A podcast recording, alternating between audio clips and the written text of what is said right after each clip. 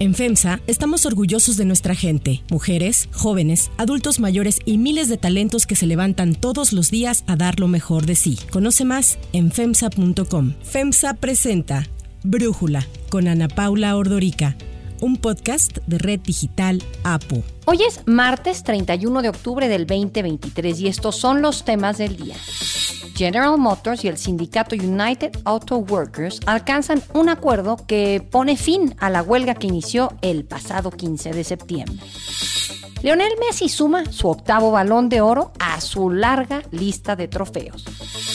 Pero antes, vamos con el tema de profundidad.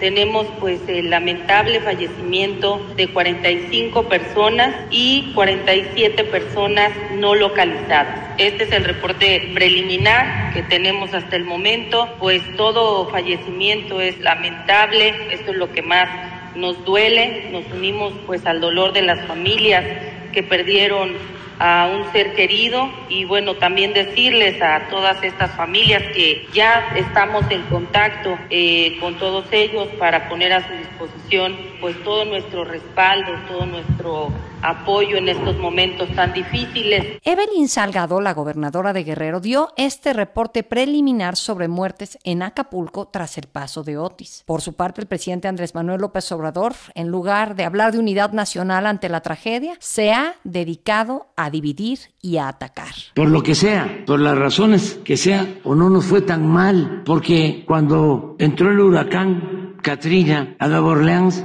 fueron dos mil muertos un huracán categoría 5 pero lo importante es saber cómo va la reconstrucción. La Comisión Federal de Electricidad informó que ya se restableció el suministro eléctrico al 65% de los usuarios afectados por el huracán. El Banco de México, la Secretaría de Hacienda, Banjército y la Asociación de Bancos de México pusieron ayer en operación el plan Billetes, que consiste en establecer módulos de atención de servicios bancarios para que las personas puedan retirar dinero en efectivo con tarjetas bancarias de débito o de crédito. En redes sociales se han difundido videos de largas filas de personas esperando para recibir ayuda humanitaria, pues los insumos básicos son muy escasos. La senadora del PAN y virtual aspirante a la candidatura presidencial del Frente Amplio por México, Xochitl Galvez, se fue a Acapulco y desde ahí lanzó una convocatoria para que ciudadanos y especialistas en distintas áreas acudan a apoyar durante una semana a los damnificados en Guerrero por el huracán Otis. Antes de la convocatoria, Xochitl Galvez había enviado un mensaje al presidente López Obrador en el que le decía que este no era el momento de hacer política, pues se trata de una emergencia. No estamos haciendo política.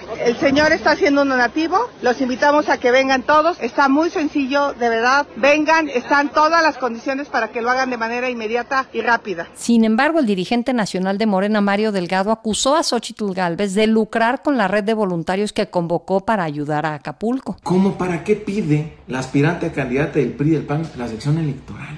¿De qué le sirve? Si es una información que precisamente solo tiene utilidad para la organización electoral, para saber en qué casilla te toca votar. Esto revela que aún en la desgracia quieren sacar raja política y engañan a la gente que están invitando supuestamente como voluntario para sacarle información que después van a utilizar con fines electorales. Esto lo dice el dirigente de Morena a pesar de que servidores de la nación vestidos con chalecos de color del partido han estado en Acapulco supuestamente haciendo un censo de daños, pero más bien se les ha visto con la gobernadora Evelyn Salgado echándole porras al presidente López Obrador.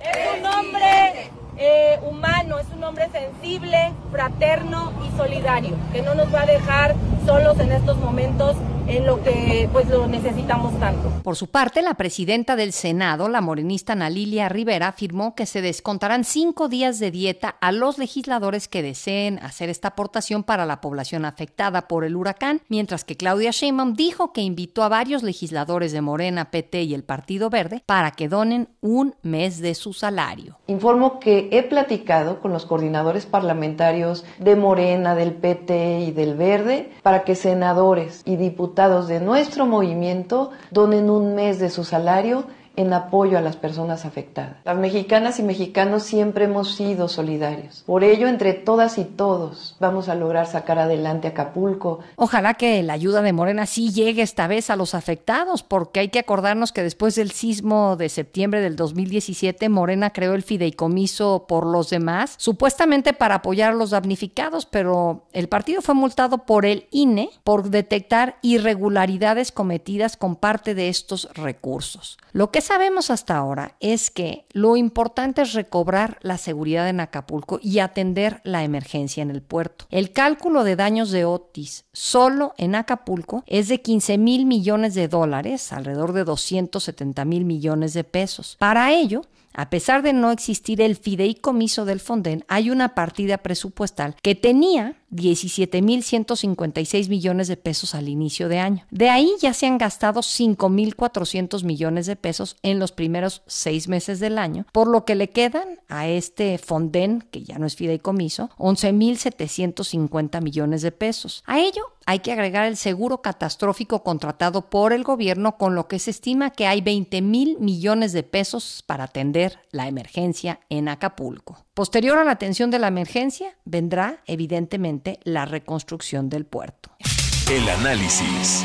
Para profundizar más en el tema y entender esto de eh, la reconstrucción del puerto de Acapulco, le agradezco a Manuel Añorbe, coordinador de la bancada del PRI en el Senado, exalcalde de Acapulco, platicar con nosotros. Senador, ¿cómo calificarías la respuesta del gobierno ante la emergencia hasta ahora? Déjame decirte con toda franqueza que por supuesto se agradece el apoyo de lo que son las Fuerzas Armadas, la Secretaría de Marina, la Defensa Nacional, la Comisión Federal de Electricidad que está haciendo un esfuerzo titánico, la presencia del presidente, porque no se trata de politizar absolutamente nada, aunque yo creo que el presidente entendió después de la mañanera del viernes que dijo que no iba a ir, que su presencia es muy importante en esos momentos de tragedia y tristeza en el puerto de Acapulco y sobre todo para su gente que sabe atender a miles de visitantes todos los años con el corazón en la mano. Pero también te tengo que decir algo de manera muy puntual. No veo acciones al 100% coordinadas. Te lo digo con argumentos y elementos. En otras tragedias, a mí me tocó llegar a la presidencia municipal después del huracán Paulina. Por eso puedo hablar con hechos concretos.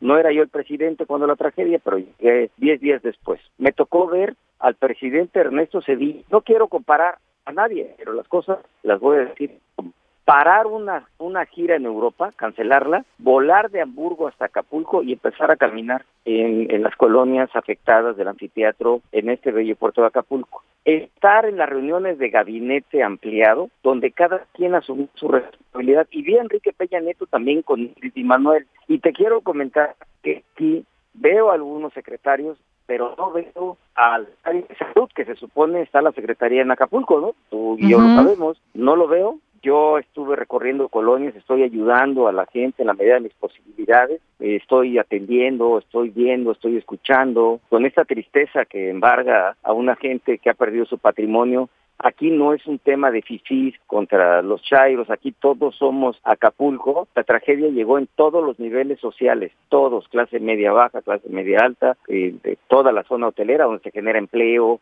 eh, indirectos, directos y obviamente hasta la informalidad, quien te vende eh, donas, quien te vende quesadillas de caso. O sea, esto, esto es algo impactante. Pero me regreso al, al, al ejercicio de tu pregunta. ¿Dónde está el titular de Conagua? Que nos diga cuánto tiempo vamos a restablecer en los pozos eh, de Rani, que así se llama, Pozo 1, Pozo 2, de extracción de agua potable en el río Papadayo para abastecer Acapulco. ¿Cuál es el diagnóstico? ¿Dónde está la secretaria de Economía y el secretario de Hacienda que solamente han dicho que van a diferir los pagos del SAT? Pero deja decirte lo que yo estoy viviendo, porque aquí lo estoy viviendo, no, no lo estoy leyendo con todo respeto en algunos periódicos o redes sociales. No hay abasto que la rapiña acabó con todo, farmacias, obviamente ahorreras, todo lo que lo que son los centros de, abasto en este país, Coppel, etcétera, y bueno, fueron por palerías, por ferreterías que no tenían nada que ver en este tema del abasto, pero tiene la Secretaría de Economía y de Hacienda darle, eh, Ana Paula, tienen que darle garantías a Aurrera perdóname el comercial, para que lleguen o vuelvan a arreglar su, su tienda y vuelvan a vender a la gente lo que,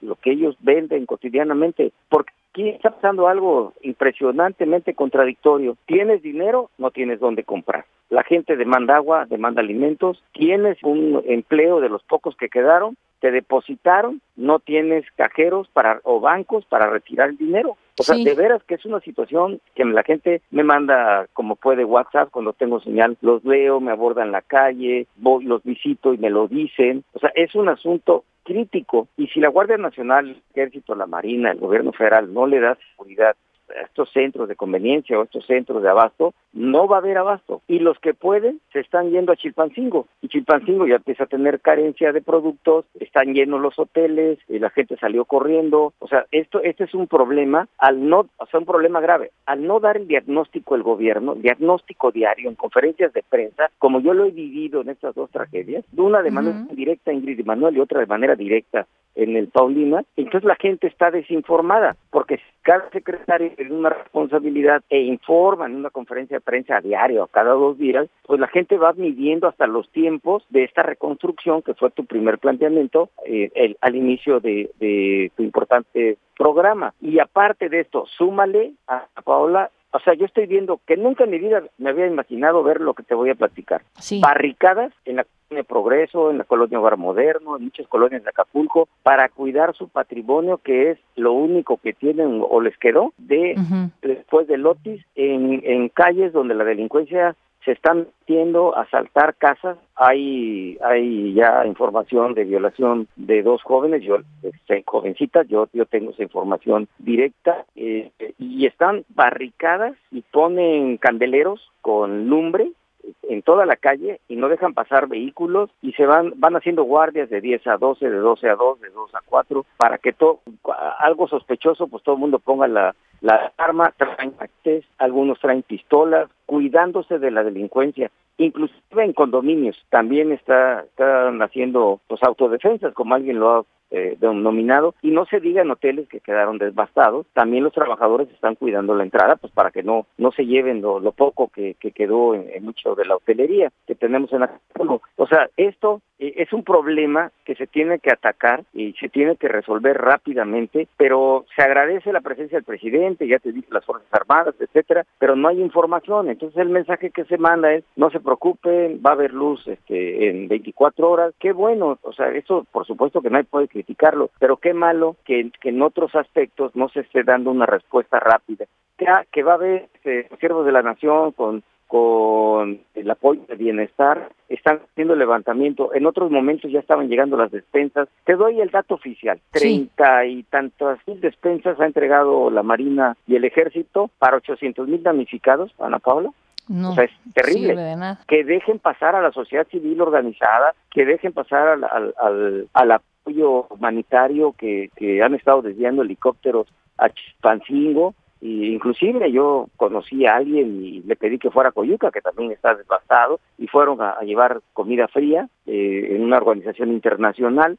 Eh, pues, lo hace uno porque tiene amigos, pero pues está todo ese rumor de que están quitando los víveres en Chilpancingo, en la entrada de Acapulco, que la Marina quiere entregarlos, que no obstaculicen la sociedad civil organizada, ayuda y quiere seguir ayudando. ¿Por qué? Porque aquí falta agua, falta comida. Hoy que fui a la zona rural a llevar algunos apoyos en la medida de mis posibilidades, la gente no te pide RAID y la gente no te pide RAID, te pide agua, te pide comida. Y ahí como pude, pues le vamos dando, este, pero no es suficiente y la gente está muy desesperada. Este es un, un llamado a una organización del gobierno federal que debe de ser más precisa y más informativa para la sociedad acapulqueña y mexicana. Ana Paula. A ver, entonces entiendo que está faltando comunicación, está faltando información y todavía hay mucha carencia primero para saber eh, la parte que le corresponde al gobierno, que es restablecer agua potable, energía eléctrica, por una parte. La otra que me preocupa es esto, senador, tú estando allí en Acapulco, ¿qué nos puedes decir sobre el paso de la sociedad civil si quiere llevar ayuda al puerto de Acapulco y a estas, eh, a la zona de Coyuca y zonas aledañas? ¿Se puede o no se puede pasar? Mira, La información que ha circulado en redes, que me han hablado amigos míos, es que llegan camiones con, con abastecimiento de centros de acopio, o que se organiza la sociedad en su conjunto, y están tomando los camiones y los llevan a la zona militar. Otros pasan porque no se dan abasto, pero al final de cuentas deben de permitir que el paso sea libre, sea directo, que la sociedad entregue eh, los, los productos que se han organizado para llevarlo a la gente necesitada, le ayuda al gobierno, le ayudó en Ingrid y Manuel, le ayudó en el Paulina, la solidaridad mexicana con Acapulco es impresionante, pero pero en redes sociales eh, detiene este esta ayuda porque pareciera que el gobierno quiere capitalizar todo y esto no es de capitalizar nada, no hay playeras partidistas, en esto eh, en Acapulco tienen una gran dignidad, tienen fuerza moral, este, se organiza la gente, sabe y puede salir adelante, pero necesita la ayuda solidaria no solo del gobierno, sino de la sociedad civil. Por eso también yo he estado atento de que, a llamados que me hacen de, la posibilidad que se detenga un camión con víveres. Yo en mi calidad de ciudadano acapulqueño, ir a enfrentar este tema y que permitan que lleguen a los destinos de acopio en Acapulco para que se traiga la gente que más lo necesita. Eh, mira, yo he platicado con amigos que, con toda una, una vida de trabajo tienen dos departamentitos chiquitos que los rentan a los canadienses, que es una fuente de ingresos, quedaron destruidos. Otros, estuve ayer en, en la zona de la playa, Playa Azul, también destruidas pues, sus, palapitas donde venden mariscos en Acapulco, en la zona de donde entró el huracán, acá en Punta Diamante, que con esfuerzo pues, tienes un departamento para un fin de semana, unas vacaciones, destruido. La gente que tiene restaurantes destruidos. Te vas a las colonias populares, volaron las casas, el asfalto, lámina de cartón, destruido, colchones mojados, destruidos. O sea, se requiere eh, la solidaridad de la, de la fuerza ciudadana, pero también el gobierno, eh, por eso yo me negué siempre a la desaparición del FONDE, porque llegaban con recursos directos económicos para el vendaje de casa, colchones, el campo que nadie lo está tocando, pero en Coyuca se afectaron huertas de mango, eh, plantíos de maíz, eh, en fin, están pelones. ¿Sabes qué pasó? El huracán dejó devastado la ciudad, pero también quitó la forestación natural, peló los cerros. Es impresionante se hace cuenta que, que estás viendo otra geografía eh, de otro estado, ¿no? Del norte del país y no no Guerrero y menos la costa acapulqueña, Costa Chica y Costa Grande, deforestó, ese es el término concreto. Por eso yo insisto, no solamente información, tiene que llegar más agua, tiene que haber más entrega de despensas, de apoyos del gobierno y, y obviamente abrir el abasto. Si abren el abasto de las, las tiendas, pues va, va a, a, bajar mucho la presión de organizarse la sociedad, irse a Chilpancingo a comprar y, y, a dormir allá y regresar y gastar dinero que no les alcanza. Pero abasto ahí me preocupa tiene que una ser cosa, encabezado senador. por la Secretaria de Economía. Ahí me preocupa que pues las tiendas de autoservicios, que si Echedraui, el Ahorrera, lo que sea, ¿cómo van a abastecer sus tiendas si ahorita no hay una garantía de seguridad y de que no van a volver a sufrir de la rapiña? Entonces quería preguntar si de eh, la semana pasada a esta los actos de rapiña se ven más controlados, ya están desapareciendo o sigue pues este escenario de tierra de nadie que se ha descrito tanto.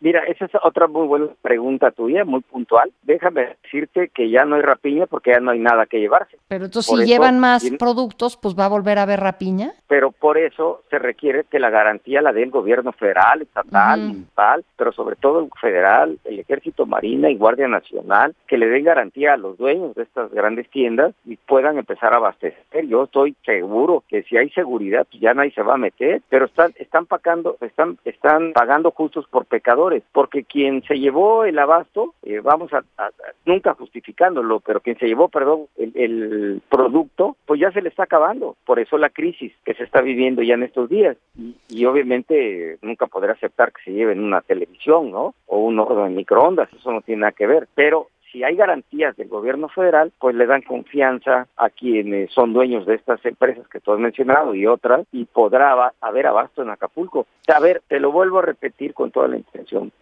¿Tienes dinero? No puedes comprar nada. No tienes dinero, te acostumbrados a sacar del cajero, no puedes sacar dinero del cajero, ahí está Chilpancingo, intentar comprar algo. La gente está saliendo de Acapulco, se están yendo a Morelos, se están yendo a la Ciudad de México, aparte de los problemas que ya te platiqué de inseguridad, está lleno Chilpancingo, los hoteles, que pues no es una zona turística ni hotelera enorme, están realmente saliendo porque hay una necesidad de, pues también de alimentarse, pero los que no se pueden salir la están sufriendo. Y hoy que fui a la colonia Renacimiento y Zapata, vieras las polvaredas, por eso el secretario de Salud debe de empezar a tomar cartas en el asunto, vienen los problemas de cólera, ya huele mal en algunos lugares, seguramente por animales muertos, eh, hay basura por todos lados, el tema del dengue se te puede volver a presentar, en fin, no veo al secretario de Salud y eso que está en Acapulco, o sea, perdón, no, no estoy menospreciando la ayuda, insisto, de parte del gobierno federal, pero no veo algo coordinado, menos informativamente y obviamente con esto de que paran los apoyos de la sociedad civil, pues se me hace muy muy delicado y muy grave. Deberían de mandar un mensaje diciendo el ejército permite que, que lleguen a su libre albedrío, que lleguen y apoyen a la gente y no que muchos se detienen preguntándome en redes sociales, oye, ¿cómo le hago? Este quiero mandar a, una iglesia cristiana que se cayó aquí en, en Acapulco, pero me van a quitar los víveres, ¿cómo le hago? Ayúdame, senador o Manuel, ayúdame, paisano. Eso es,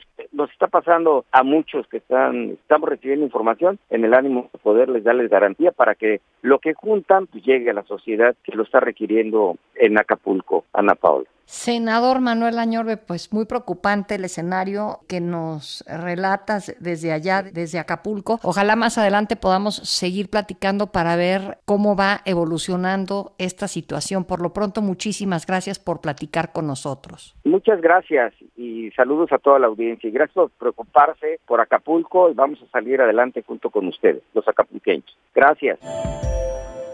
Antes de continuar, quiero pedirles que en la plataforma que nos escuchen, ya sea Spotify, Apple Podcast, la que sea su favorita, que por favor nos califiquen, de preferencia con cinco estrellas, y que también compartan el podcast y comenten lo que les gusta, lo que no, lo que sienten que le podemos mejorar. Ahí en Spotify hay la posibilidad de comentar. Todo esto es para que podamos seguir creciendo y ofreciendo el podcast para ustedes sin costo. Hay otras noticias para tomar en cuenta. 1. Huelga automotriz. General Motors y el sindicato United Auto Workers llegaron a un acuerdo tentativo que pone fin a la huelga que arrancó el pasado 15 de septiembre. General Motors ya es el último de los fabricantes de automóviles en llegar a este acuerdo con el sindicato. Ford lo logró el miércoles de la semana pasada y Stellantis concluyó con éxito las negociaciones el sábado pasado. Los términos del acuerdo con GM son similares a los firmados antes por las otras dos compañías, que incluye un aumento salarial del 25% que es menor al 40% que solicitaba el presidente del sindicato, Sean Fain, pero mayor al 9% que Ford propuso a inicios de agosto. Igualmente se ha acordado el fin de los contratos de trabajo temporales, la posibilidad de mayores incrementos salariales por encima del dato de inflación y la negociación de las 32 horas semanales de trabajo. El acuerdo está todavía pendiente de aprobación por parte de los 46 mil miembros del sindicato. Sean Fain había señalado que lo alcanzado con Ford suponía una victoria histórica para los trabajadores, por lo que se espera que lo firmado ahora con GM avance de manera satisfactoria. UAW family, I'm excited and honored to be joined today by Vice President Chuck Browning as we announce a major victory in the stand up strike. Today, we reached a tentative agreement with Ford. For months, we've said that record profits mean record contracts. And UAW family, our stand up strike has delivered. What started at three plants at midnight on September 15th has become a national movement. 2.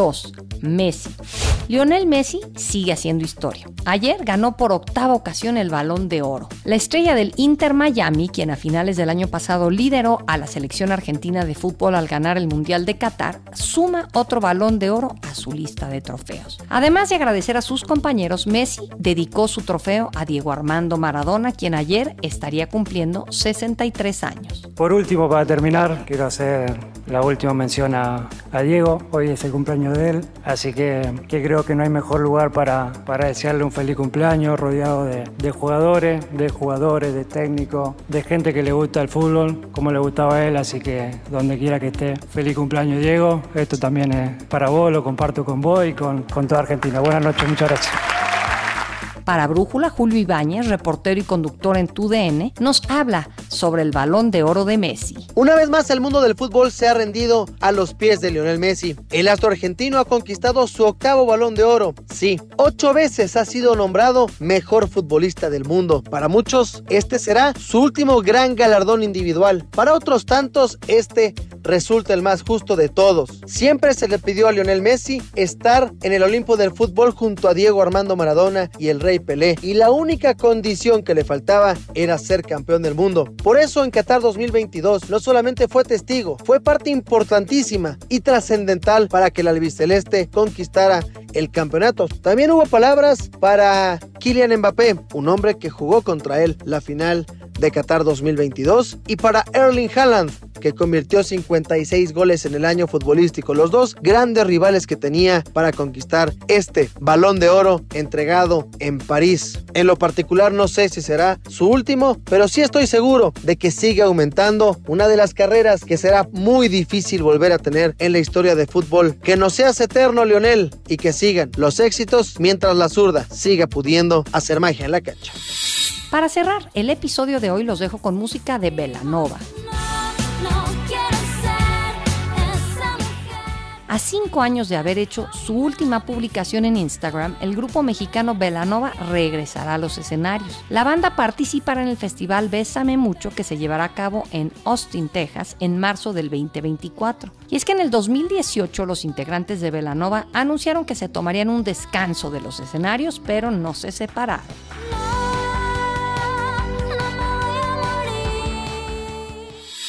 Yo soy Ana Paula Ordorica. Brújula es una producción de Red Digital App. En la redacción, Ariadna Villalobos. En la coordinación y redacción, Christopher Chimal. Y en la edición, Cristian Soriano. Los esperamos mañana con la información más importante del día. Oxo, Farmacias ISA, Cruz Verde, Oxo Gas, Coca-Cola FEMSA, Invera, Torrey y PTM son algunas de las muchas empresas que crean más de 245 mil empleos tan solo en México y generan valor como parte de FEMSA. FEMSA presentó Brújula con Ana Paula Ordorica, un podcast de Red Digital APO.